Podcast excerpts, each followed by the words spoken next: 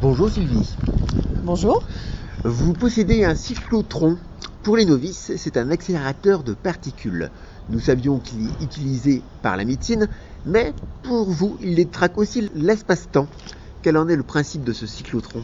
Ben, En fait, le principe, je ne le maîtrise pas, je me contente de le constater dans ma vie de tous les jours puisqu'il m'arrive toujours des choses qui sont des accumulations de coïncidences plus improbables les unes que les autres, et qui, mises bout à bout, ont fait dire à mes amis que, effectivement, je devais avoir quelque part un système qui détraque l'espace-temps. Toujours des choses assez extraordinaires. Alors, c'est jamais des catastrophes bien graves, mais c'est toujours des choses euh, étranges et parfois amusantes.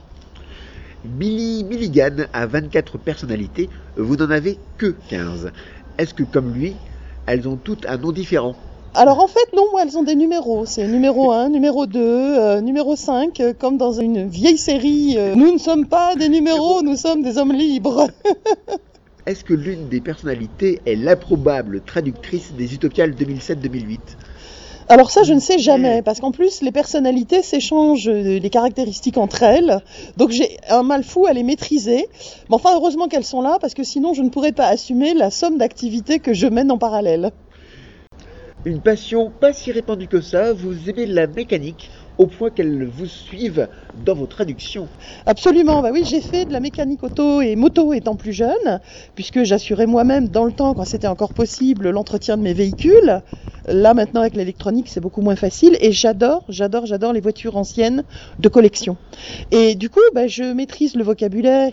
Quand on parle de pièces mécaniques ou autre, je vois très bien de quoi il s'agit, à tel point qu'effectivement mes petits camarades traducteurs sur la liste de traduction babéliste que j'ai créée à une époque et que je gère avec Lionel Davoust, les petits camarades quand ils ont des petits soucis de traduction sur des mots en disant oh c'est un terme mécanique, je vois pas bien de quoi ça parle, bah évidemment je me fends de ma petite explication pour dire mais si, c'est le truc qui relie l'autre chose etc. Et les gens disent bon d'accord, dis-moi comment ça se traduit, cherche pas à m'expliquer. dans ce cas-là, un camp, un roman steampunk? Pourquoi pas? Déjà dans le tome 3 euh, de la serre, on a un petit clin d'œil au steampunk. J'avoue que le steampunk est quelque chose qui me plaît bien et qui, je pense, plaît bien à Philippe. Alors, on ne sait pas. Peut-être que euh, à un moment donné, la serre euh, va être amenée dans cet univers-là, ou peut-être un autre roman. On ne sait pas. C'est Philippe Ward qui vous a trouvé votre premier poste de traducteur. Depuis, vous ne vous quittez plus au point de former le Noir Duo. Pourquoi un tel nom? Alors, Noir Duo, en fait, ça nous est venu lorsque on a voulu rassembler nos nouvelles dans un recueil. Et en fait, au départ, Philippe et moi, on a commencé par être écrivains de fantastique, donc de genre noir. Et euh, on tenait à ce que cette coloration-là apparaisse sur le titre du recueil. Et finalement, on s'est dit, tiens, on va l'intituler Noir du haut, parce que justement, en référence euh, au fantastique, dans la mesure où la majeure partie des nouvelles qui sont dedans euh, sont issues de ce courant, puisqu'on s'est mis à la fantaisie un peu plus tard. Et puis, ce nom-là nous est resté, en fait. Après, les gens nous ont appelé Le Noir du haut par rapport au titre de ce recueil de nouvelles. Pourquoi, dans la série La serre détective des dieux, vous n'employez pas ce pseudonyme? Tout simplement parce que on reste Sylvie Miller et Philippe Ward et le Noir du c'est un petit peu le petit nom affectueux que nous donnent les gens ou les amis, mais ça nous paraissait pas forcément intéressant de le prendre comme nom de plume.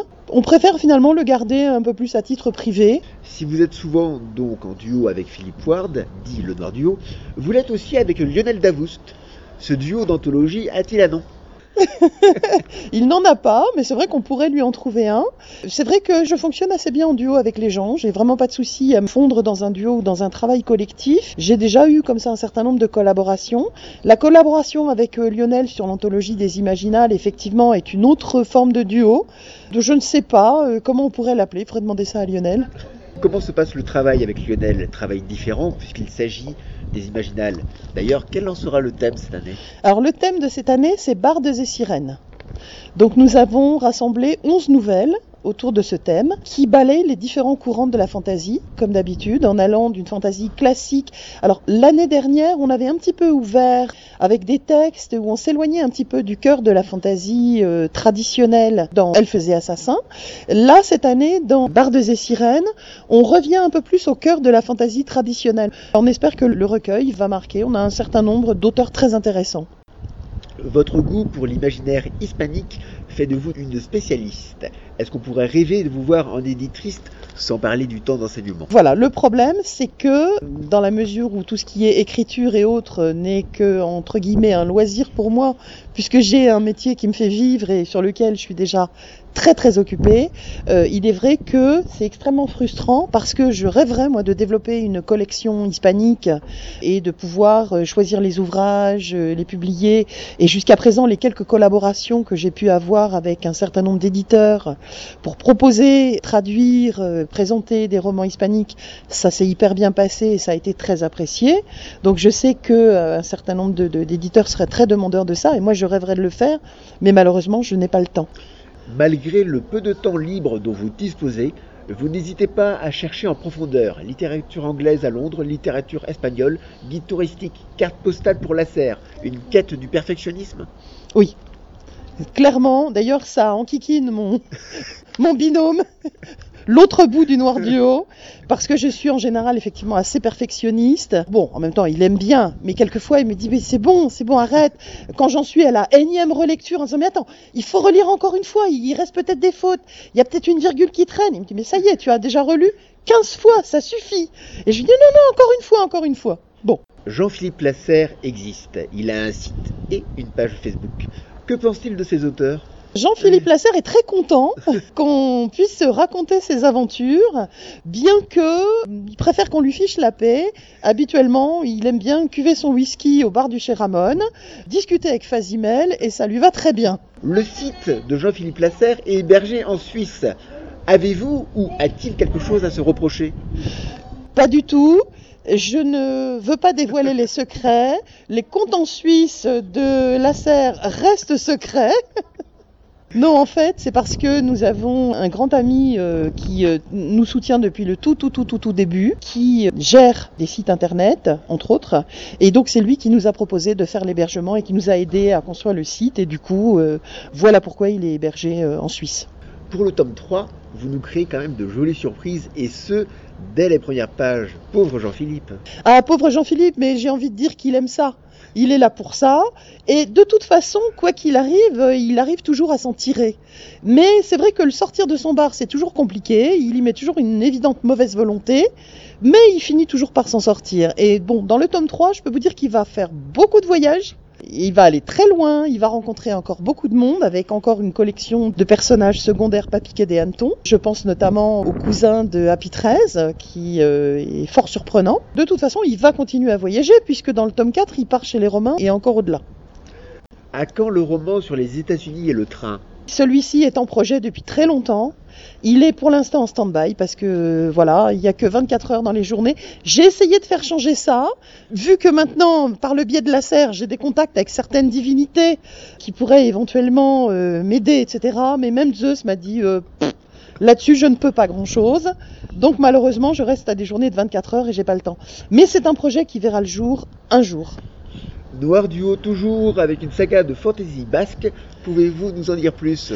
Alors la saga de Fantasy Basque, là aussi c'est un projet sur lequel on a commencé à travailler mais qui avance euh, tout doucement puisque déjà arriver à sortir euh, un roman par an c'est un gros travail compte tenu de nos activités respectives.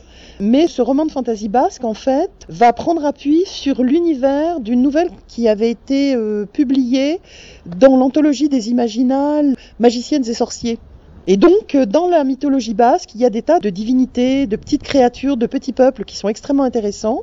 Et on avait l'idée avec Philippe de travailler sur... euh, pour l'instant, dans ce qu'on en envisage, euh, c'est encore un petit peu euh, flou, mais on avait pensé traiter sur plusieurs époques, avoir éventuellement une première trilogie qui se passerait aux alentours de l'an 900 au Pays Basque pour traiter historiquement de ces créatures, etc.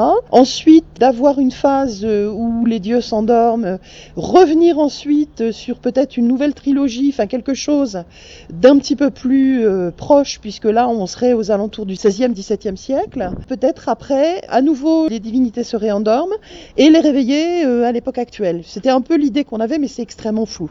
Donc pour l'instant, ça peut encore largement évoluer. Très bien, merci beaucoup et bon courage pour la suite. Merci beaucoup.